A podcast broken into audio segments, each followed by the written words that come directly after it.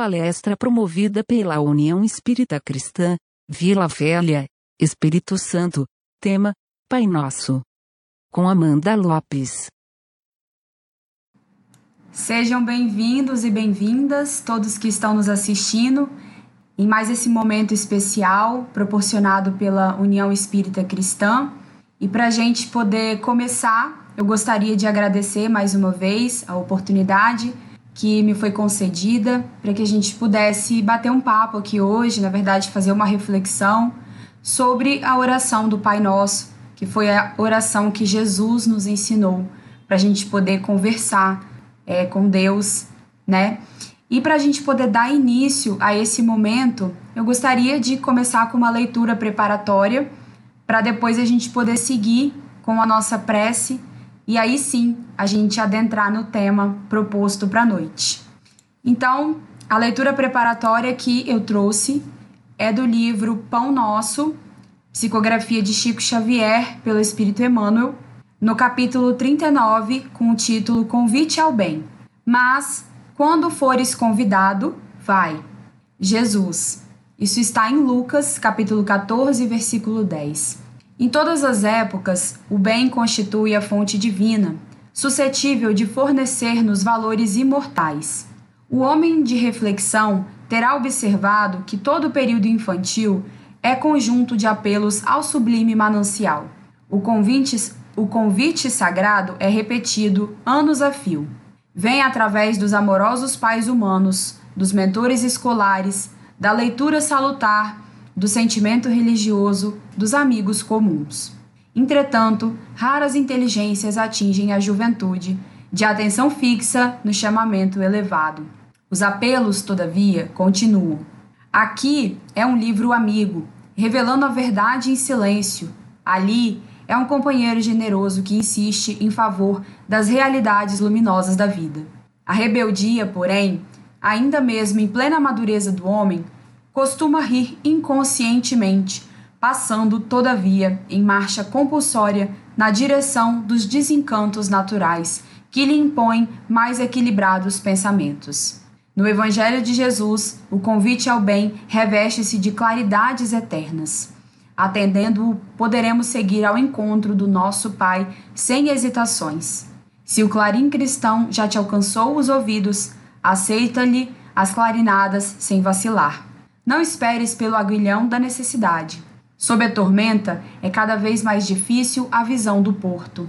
A maioria dos nossos irmãos na terra caminha para Deus sob o ultimato das dores, mas não aguardes pelo açoite de sombras quando podes seguir calmamente pelas estradas claras do amor.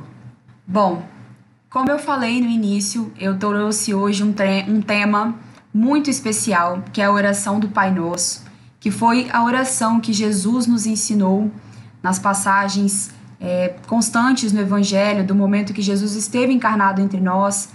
Ele propôs essa prece como uma forma da gente dialogar, da gente se fazer ouvir pela espiritualidade. E para a gente poder contextualizar o motivo é, que me trouxe até aqui, o motivo que me trouxe para essa reflexão, eu gostaria de voltar um pouquinho no tempo e explicar para vocês que eu, na verdade, eu nasci dentro da Igreja Católica.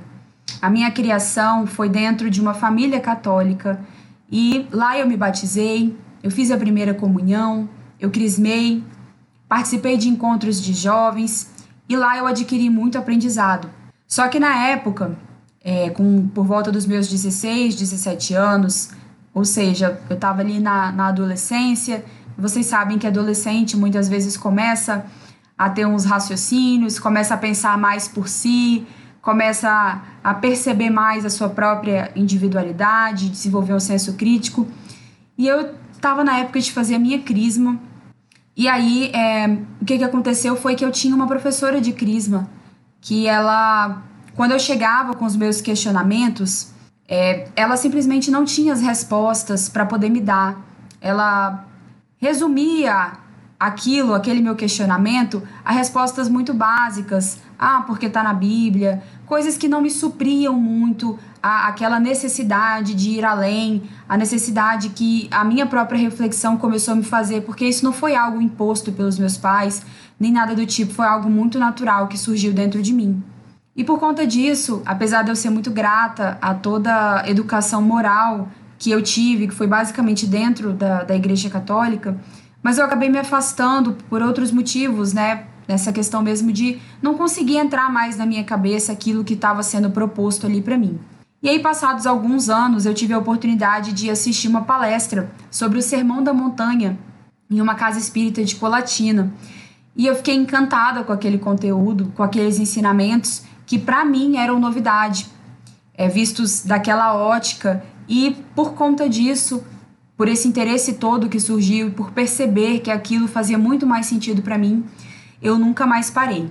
É, eu fiz esse resumo inicial da minha caminhada para poder dizer para vocês que o Espiritismo me trouxe muitas coisas boas. E dentre elas foi entender melhor as minhas intuições e usá-las em prol de algo é, bom e também fortalecer o meu senso crítico e desenvolver a minha fé raciocinada. E é isso que eu gostaria que nós fizéssemos juntos aqui hoje, com essa oração do Pai Nosso. Então, é, vamos começar e para a gente poder iniciar bem, antes de adentrar de fato na prece do Pai Nosso e nas reflexões que a gente vai propor aqui hoje, eu achei melhor a gente abordar inicialmente algumas considerações que a doutrina espírita faz e que ela nos esclarece sobre a prece de um modo geral e sobre os seus efeitos. Então, primeiro, é, vale mencionar a diferença entre evocar e invocar, que muitas vezes essas duas palavrinhas elas geram muita confusão. A evocação, ela é a palavra usada no sentido de reproduzir na imaginação, de relembrar, de chamar para que apareça, enquanto que invocar é pedir auxílio, proteção, recorrer, suplicar. E na época da codificação, muito se contestava acerca da eficácia da prece. Aqueles que contestavam a eficácia diziam que os desígnios de Deus são imutáveis e ele não os derroga a pedido do homem. Em relação a esse questionamento, eu vou ler para vocês um trecho de uma resposta que está na, na Revista Espírita, Jornal de Estudos Psicológicos de dezembro de 1859, quando um assinante escreve alegando ser protestante e questionando sobre a utilidade da prece. E aí o trecho da resposta que nos soluciona essa dúvida é a seguinte: Isso depende do objeto da prece, pois é muito certo que Deus não pode infringir suas leis a fim de satisfazer a todos os pedidos inconsiderados que lhes dirigimos. Encaremos-la apenas do ponto de vista do alívio das almas sofredoras. Para começar, afirmamos que, admitindo que a duração efetiva dos sofrimentos não possa ser abreviada, a comiseração e a simpatia são um abrandamento para aquele que sofre. Se um prisioneiro for condenado a 20 anos de prisão, não sofrerá mil vezes mais estando só, isolado, abandonado? Mas se uma alma caridosa e compassiva vier visitá-lo, consolá-lo, encorajá-lo, não terá o poder de quebrar suas cadeias antes de cumprir a pena? Não as tornará menos pesadas e os anos não parecerão mais curtos? Quem na terra não encontra na compaixão um alívio às suas misérias, um consolo nas expansões da amizade? Então, a prece, ela é uma invocação e em certos casos uma evocação pela qual chamamos este ou aquele espírito. Quando dirigida a Deus, ele nos envia os seus mensageiros, os bons espíritos. A prece ela não pode alterar os, os desígnios da providência, mas por ela os bons espíritos podem vir em nosso auxílio, seja para nos dar a força moral que nos falta, seja para nos sugerir os pensamentos necessários. Daí vem o alívio que se experimenta quando se ora com fervor. Daí vem também o alívio que se experimentam os espíritos sofredores quando se oram por eles.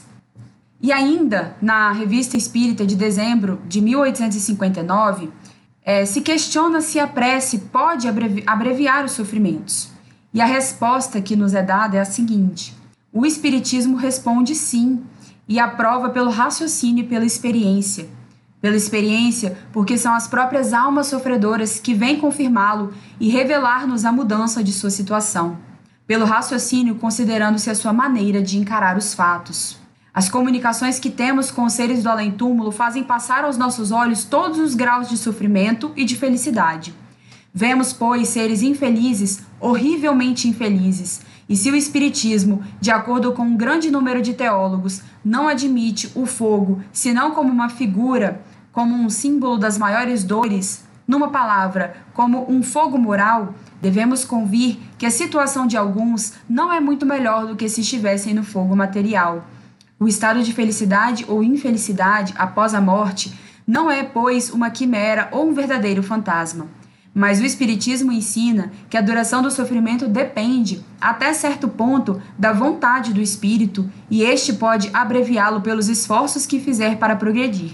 A prece, bem entendido, a prece real, de coração, ditada por uma verdadeira caridade, incita o espírito ao arrependimento, desenvolve-lhe os bons sentimentos, esclarece-o, faz com que compreenda a felicidade dos que lhe são superiores, anima-o a fazer o bem, a tornar-se útil, porque os espíritos podem fazer o bem e o mal. De certo modo, liberta-o dos desencorajamentos em que se entorpece e permite-lhe vislumbrar a luz. Por seus esforços pode, pois, sair do atoleiro em que está preso. É assim que a mão protetora que lhe estendemos pode abreviar-lhe os sofrimentos. E em outro trecho, para concluir sobre os efeitos da prece, nos é esclarecido que o Cristo disse aos homens: Amai-vos uns aos outros, essa recomendação encerra a de empregar os meios possíveis de testemunhar afeição aos nossos semelhantes, sem, entretanto, entrar em detalhes quanto à maneira de atingir esse fim.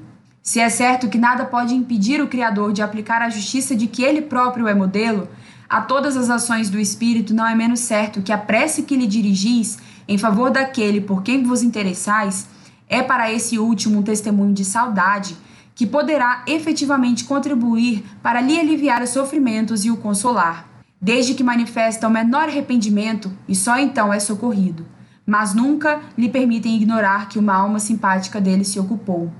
Disso resulta necessariamente, de sua parte, um sentimento de reconhecimento e de afeto por quem lhe deu essa prova de amizade e de piedade. Em consequência disso, o amor, recomendado pelo Cristo aos homens, cresceu entre eles. Ambos obedeceram à lei de amor e de união de todos os seres, lei de Deus que deve conduzir à unidade, que é a finalidade do espírito. Então, o principal efeito da prece é agir sobre a moral do espírito, tanto para acalmá-lo quanto para conduzi-lo ao bem. E Santo Agostinho ainda continua a nos esclarecer é, quem vos disse que nossas preces não tinham a virtude de espargir consolação e dar forças aos espíritos fracos que não podem ir a Deus senão com esforço e muitas vezes sem coragem? Se imploram as vossas preces, é porque elas têm o mérito das emanações terrenas que sobem voluntariamente a Deus. Essas eles sempre apreciam por virem da vossa caridade e do vosso amor. Para vós, orar é abnegação, para nós, um dever. O encarnado que ora pelo próximo cumpre a nobre tarefa de puros espíritos, sem possuir a coragem e a força desses, realiza as suas maravilhas. É peculiar a nossa vida consolar o espírito que pena e sofre, mas uma de vossas preces é o colar que tirais do pescoço para dar ao indigente. É o pão que retirais da vossa mesa para dá-lo ao que tem fome. Por isso vossas preces são agradáveis aos que as escutas. Um pai não atende sempre à prece do filho pródigo? Não chama sempre os servos para matar o vitelo gordo pela volta do filho culpado? Como não faria ainda mais por aquele que de joelhos lhe vem dizer: Ó oh, meu pai, eu sou muito culpado. Não vos peço graça, mas perdoai a meu irmão arrependido, mais fraco e menos culpado que eu. Ó, oh, então que o pai se internece, e é então que arranca do peito tudo quanto esse encerra em dons e em amor. Ele diz: Estavas cheios de iniquidades, te disseste criminoso, mas compreendendo a enormidade das tuas faltas. Não me pediste graça para ti. Aceitas o sofrimento dos meus castigos, e a despeito de tuas torturas, tua voz tem força bastante para pedir por teu irmão. Então, o pai não quer ser menos caridoso que o filho e perdoa a ambos. A um e ao outro estende as mãos para que possam marchar em linha reta no caminho que leva à sua glória. Meus filhos, eis porque os espíritos sofredores que vagam em torno de vós imploram as vossas preces. Nós devemos orar, vós podeis orar. E além de agir sobre a moral do espírito, percebe-se também o valor da prece e os seus efeitos na matéria pela ação fluídica. Então, nos é esclarecido que se o espiritismo proclama a sua utilidade não é por espírito de sistema, mas porque a observação permitiu constatar a sua eficácia e o seu modo de ação. Desde que, pelas leis dos fluidos, compreendamos o poder do pensamento, também compreendemos o da prece, que é também ela um pensamento dirigido para um fim determinado. Para algumas pessoas, a palavra prece só desperta a ideia de pedido. É um grave erro. Em relação à divindade, a prece é um ato de adoração, de humildade e de submissão que não se pode refutar sem subestimar o poder e a bondade do Cristo.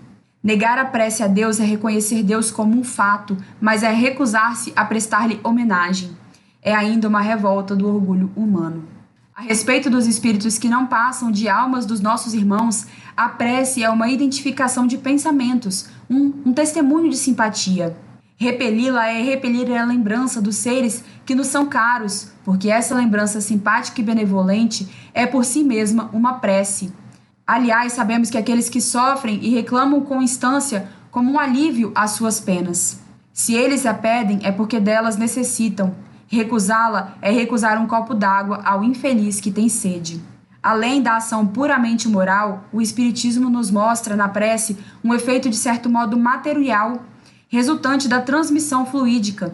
Em certas moléstias, a sua eficácia é constatada pela experiência, como demonstrado pela teoria.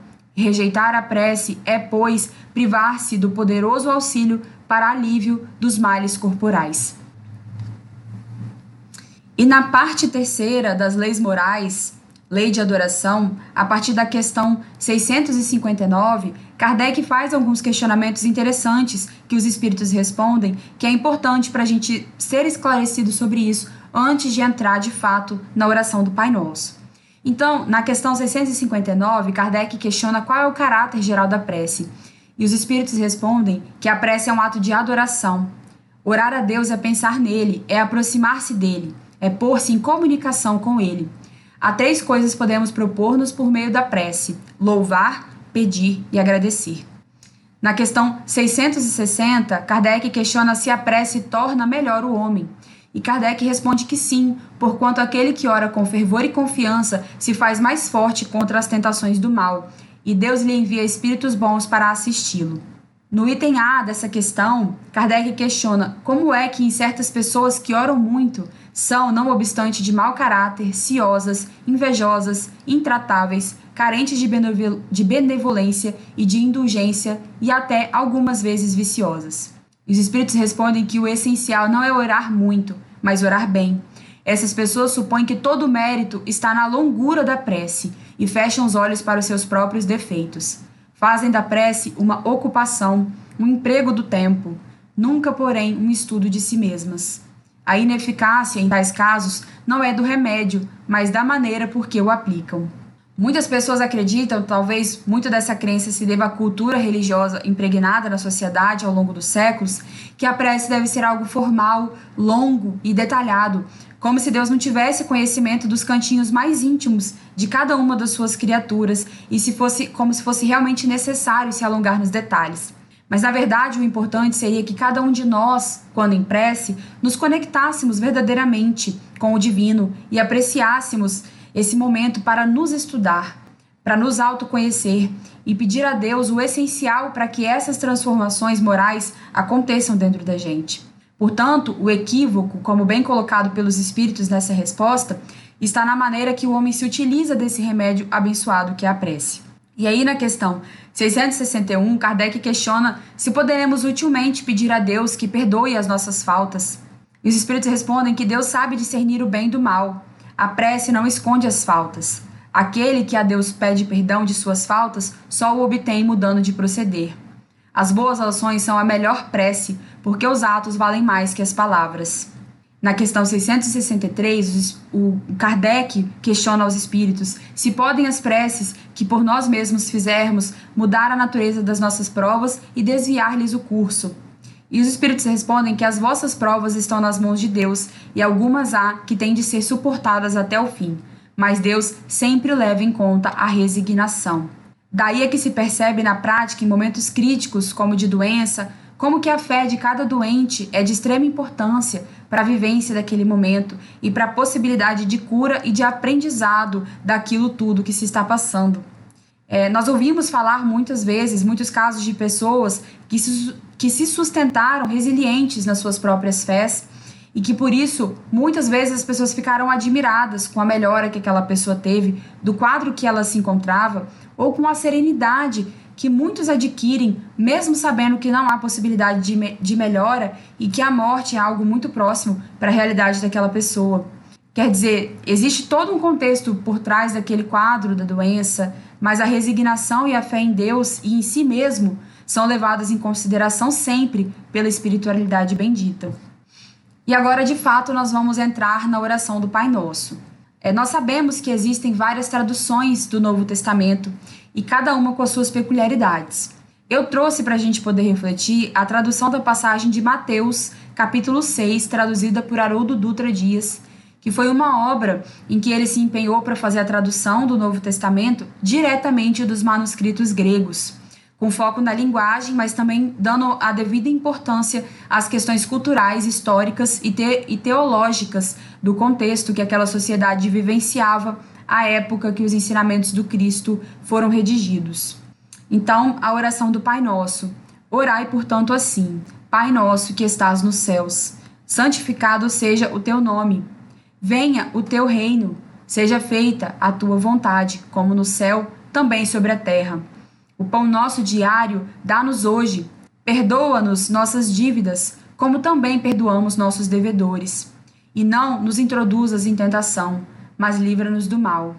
O Sérgio Felipe conta em uma palestra que ele fez no Semesp 2017 que a espiritualidade trouxe para ele a informação de que quando Jesus pronunciou a prece do Pai Nosso, quando encarnado, como forma de ensinar aos discípulos como orar para Deus, tal prece ficou impregnada na atmosfera do planeta Terra.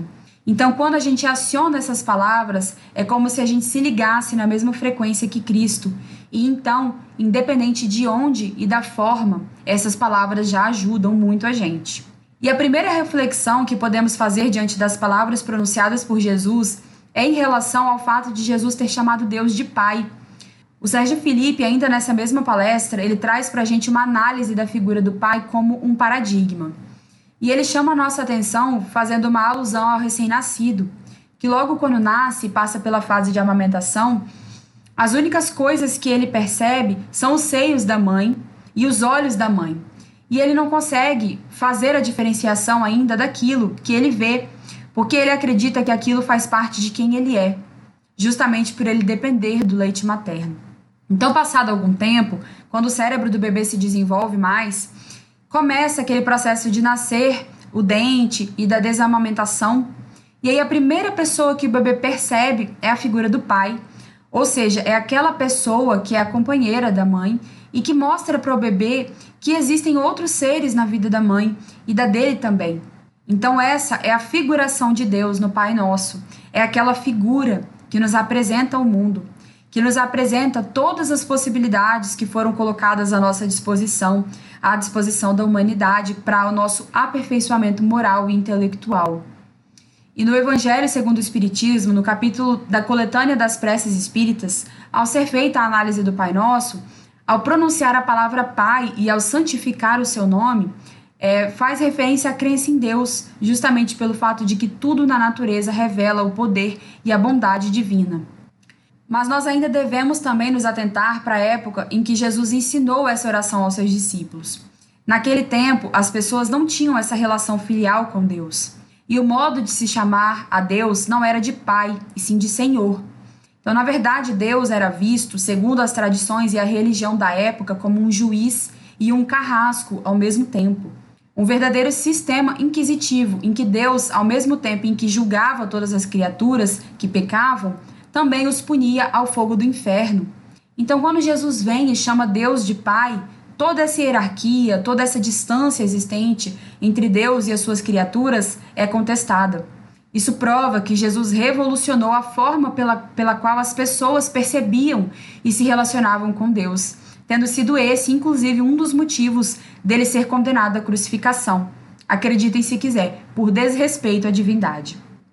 E além disso, Jesus veio nos trazer a ideia de que existem outros seres que devemos nos relacionar.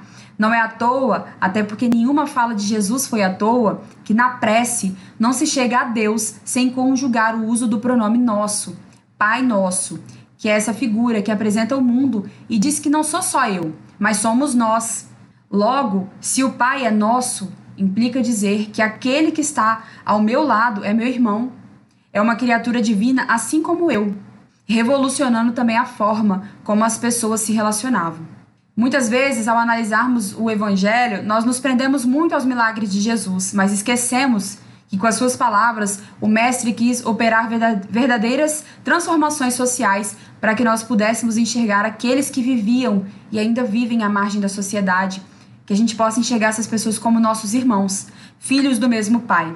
E cada pessoa que passa pela nossa vida é como um degrau da escada para nossa evolução e subida até Deus.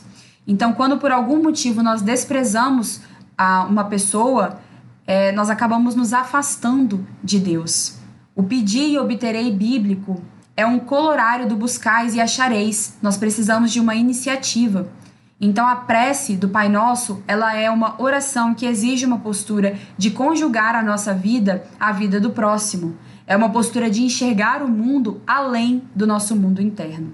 E no livro O Evangelho por Emmanuel, Comentários ao Evangelho segundo Mateus, ao tratar da oração do Pai Nosso, Emmanuel nos esclarece de forma brilhante no seguinte trecho que é necessário começar e continuar em Deus, associando nossos impulsos ao plano divino, a fim de que nosso trabalho não se perca no movimento ruinoso ou inútil. O Espírito Universal do Pai há de presidir-nos o mais humilde esforço na ação de pensar e falar, ensinar e fazer. Em seguida, com um simples pronome possessivo, o Mestre exalta a, co a comunidade.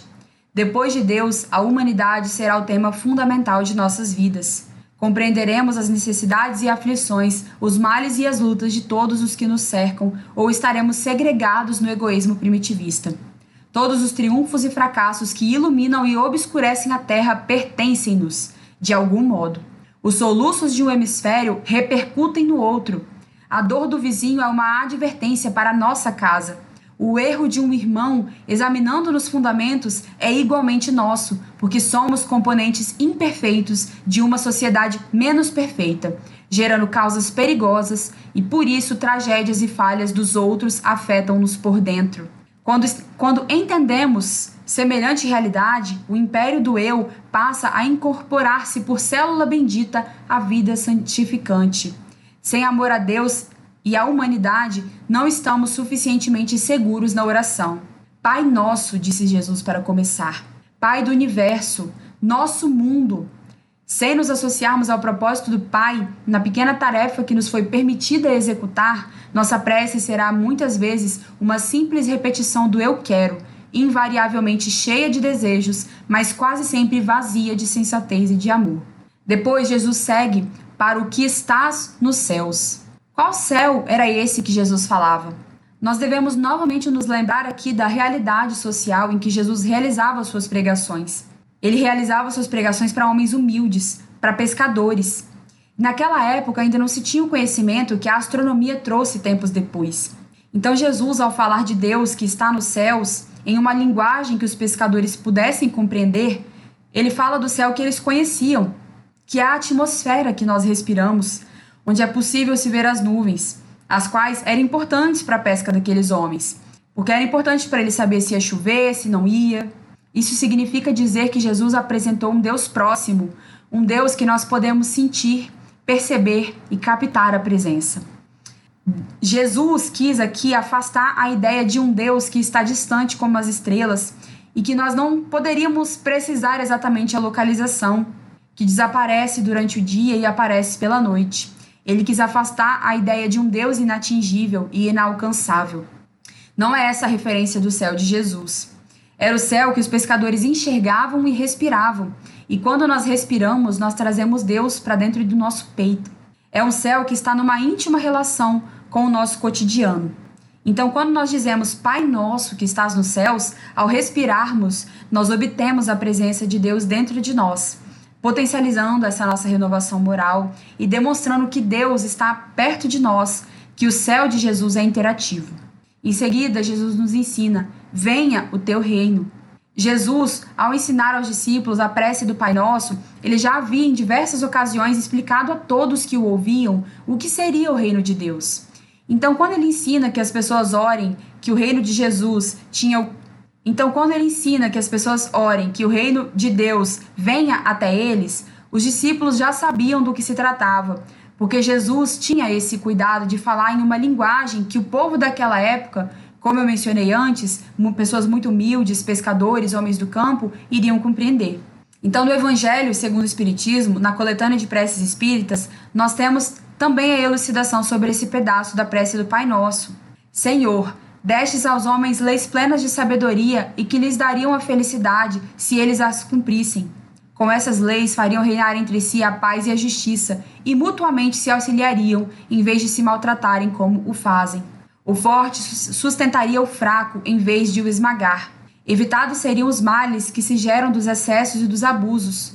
Todas as misérias desse mundo provêm da violação das tuas leis, porquanto nenhuma infração delas deixa de ocasionar fatais consequências. Deste ao bruto o instinto que lhe traça o limite do necessário e ele maquinalmente se conforma. Ao homem, no entanto, além desse instinto, deste a inteligência e a razão. Também lhe deste a liberdade de cumprir ou infringir aquelas das tuas leis que pessoalmente lhe concernem, isso é, a liberdade de escolher entre o bem e o mal, a fim de que tenha o mérito e a responsabilidade das suas ações. Ninguém pode pretestar ignorância das tuas leis, pois com paternal previdência quiseste que elas se gravassem na consciência de cada um, sem distinção de cultos nem de nações. Nós temos ainda a célebre frase de Jesus, quando ele responde ao questionamento de Pilatos se ele era rei dos judeus. E Jesus diz que meu reino não é deste mundo. Então, quando ele ensina o Pai Nosso sobre, quando ele ensina para a gente dentro da oração do Pai Nosso sobre o reino, Jesus claramente estava se referindo à vida futura, como a meta que a humanidade tem que ter e como essa que deve ser a verdadeira preocupação dos homens da terra. No Evangelho segundo o Espiritismo, no capítulo 2, Meu reino não é deste mundo, nós somos mais uma vez esclarecidos sobre essa ideia. Com efeito, sem a vida futura, nenhuma razão de ser teria a maior parte dos seus preceitos morais, de onde vem que os que não creem na vida futura, imaginando que ele apenas falava da vida presente, não os compreendem ou os consideram pueris.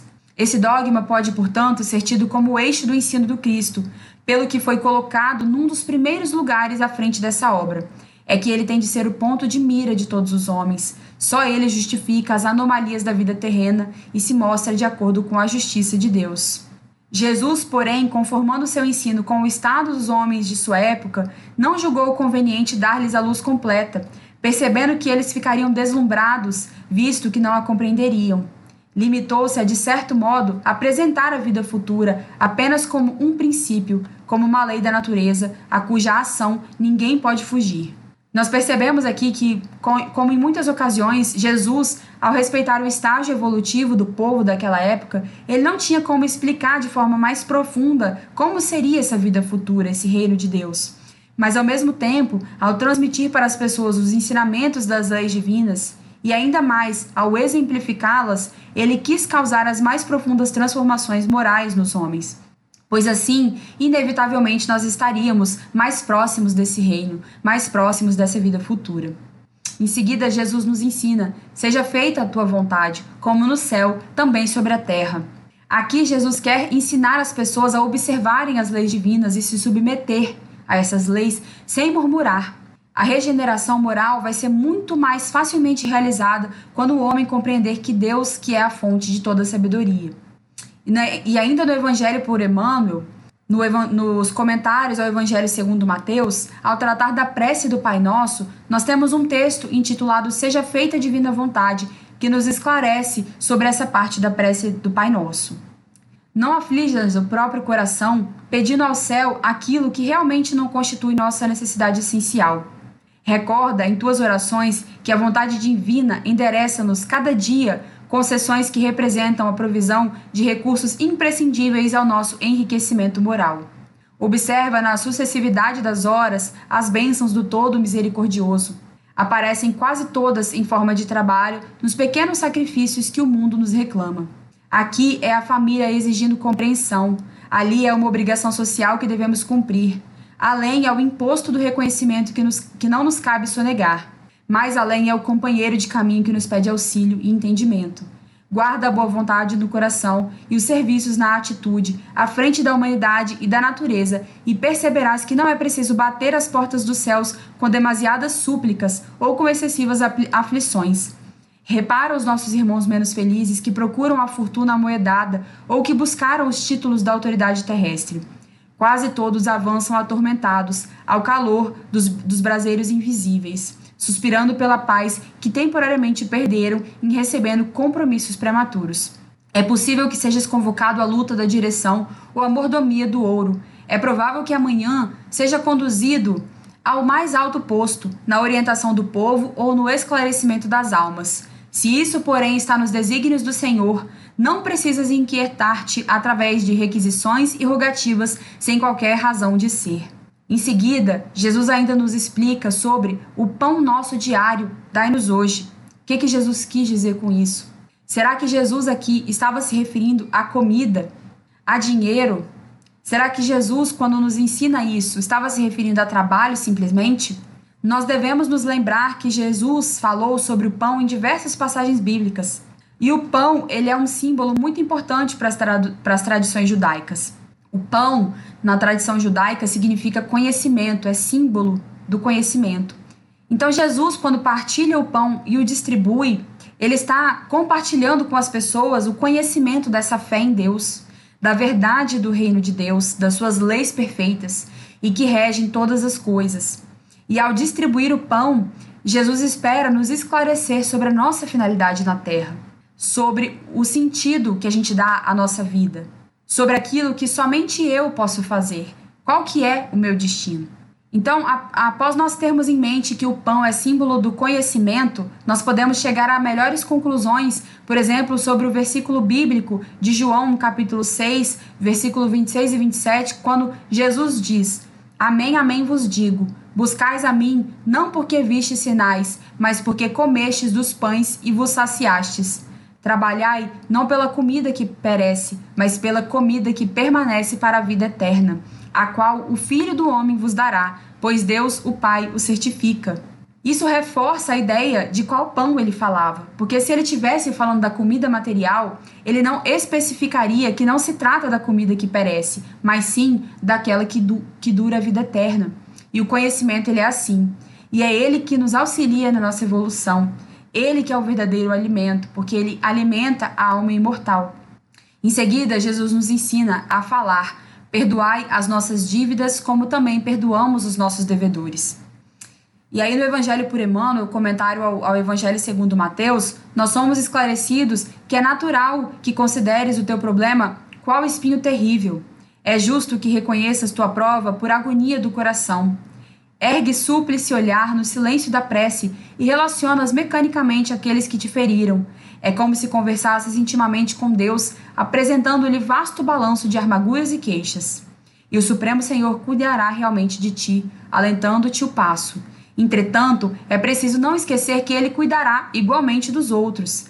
Lança mais profundo olhar naqueles que te ofenderam, conforme acreditas, e compara as tuas vantagens com as deles. Quase sempre, embora se entremostrem adornados de ouro e renome nas galerias da evidência e da autoridade, são almas credoras de compaixão e de auxílio. Traíram-te a confiança, contudo tombaram nas malhas de pavorosos enganos. Humilharam-te impunemente, mas adquiriram remorsos para imenso trecho da vida. Entretanto, caíram no descrédito de si próprios, abandonaram-te com inexprimível ingratidão, Todavia, desceram a animalidade e a loucura. Não é possível que a luz do universo apenas te ampare, desprezando-os a eles que se encontram à margem de sofrimento maior. Urge-te, assim, de paciência e compreensão para ajudar na obra divina, ajudando a ti mesmo. Em qualquer apreciação ao redor de alguém, recorda que o teu Criador é também o Criador dos que estão sendo julgados. É por isso que Jesus e nos ensinando a orar, revelou Deus como sendo o amor de todo amor. A lei de Deus é de amor e de caridade, mas essa caridade não consiste apenas em ajudar o outro naquilo que ele necessita. Vai além e também trabalhar pelo esquecimento da ofensa, da dívida do outro e perdoá-lo por isso. Jesus, nos seus momentos finais, diante de tantas coisas que ele poderia dizer, ele escolheu que as suas últimas palavras fossem voltadas para os seus algozes. Ele ora a Deus e pede: Pai, perdoa-lhes, porque não sabem o que fazem. Ao fazer isso, ele nos explica, ele nos exemplifica a lição ensinada no Pai Nosso, de que como nós reclamaríamos a Deus que perdoasse os nossos equívocos quando nós não conseguimos fazer o mesmo pelos nossos irmãos. Então que a gente também possa refletir diante desse grande ensinamento de Jesus. E por fim, e não nos introduzes em tentação, mas livra-nos do mal. E aí aqui é interessante notar que nós, se nós compulsarmos as obras básicas é, da codificação espírita, as revistas espíritas, nós veremos que a tentação foi tratada várias vezes. Em todas as vezes que aparece essa palavra, nós percebemos que vem junto a palavra resistir. E aí, quando nós vamos para o dicionário e procuramos o significado da palavra tentação, fica ainda mais claro o que, que Jesus quis nos ensinar. Tentação no dicionário significa desejo de gratificação imediata, impulso, desejo veemente. Então, quantas vezes nós, por não termos a paciência de esperar por algo, ou por desejarmos tanto atingir o resultado final de alguma coisa, nós acabamos pensando que nós podemos passar por cima dos outros, que nós podemos atrapalhar, a vida de outras pessoas e pular etapas. Quantas vezes nós fazemos coisas inescrupulosas para atingir aquele fim? E com isso nós acabamos cometendo erros incontáveis e produzindo mal para nós mesmos e para as pessoas ao nosso redor. Então, Jesus, quando ele nos ensina na oração do Pai Nosso, ele quis que cada frase tivesse um significado próprio e um ensinamento próprio valioso.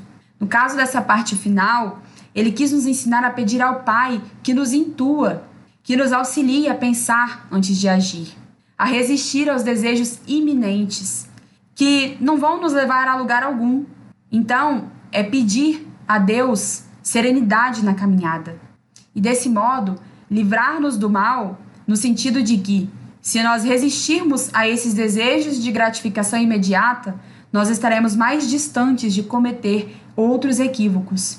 Então, o mal nessa frase, ele faz sentido em vir depois da tentação, porque ele acaba sendo uma consequência lógica das nossas próprias ações impensadas.